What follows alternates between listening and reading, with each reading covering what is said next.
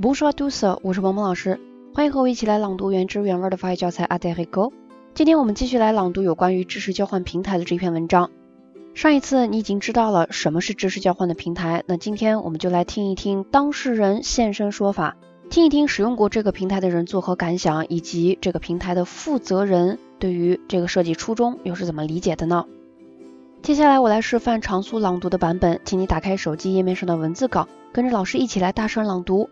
如果你觉得我的语速比较快，那在下一个音频当中，我也专门为你录制了慢速跟读的版本，你可以反复练习模仿跟读。那么接下来，请你跟我一起大声朗读文章。Allez, c'est parti.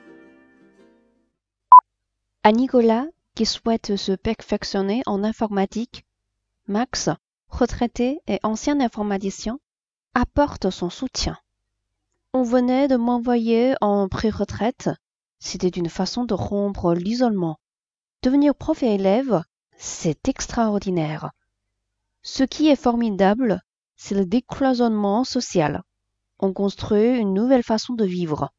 Explique Christiane Saget, animatrice du réseau Torly.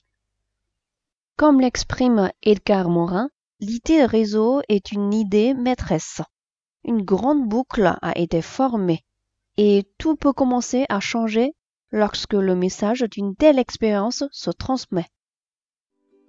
今天这篇文章我们就读到这里。如果你想获得这篇文章的翻译和语调标注的版本，或者你想跟着鹏鹏老师一起继续来共读《阿黛黑格》这本书，都可以添加我的微信，在你手机文字稿的最下面就能找到我的微信了。也欢迎你来关注我们的公众号“法语新物种”，获得更多优质的学习资源。Voilà, ce sera tout pour aujourd'hui. À la prochaine.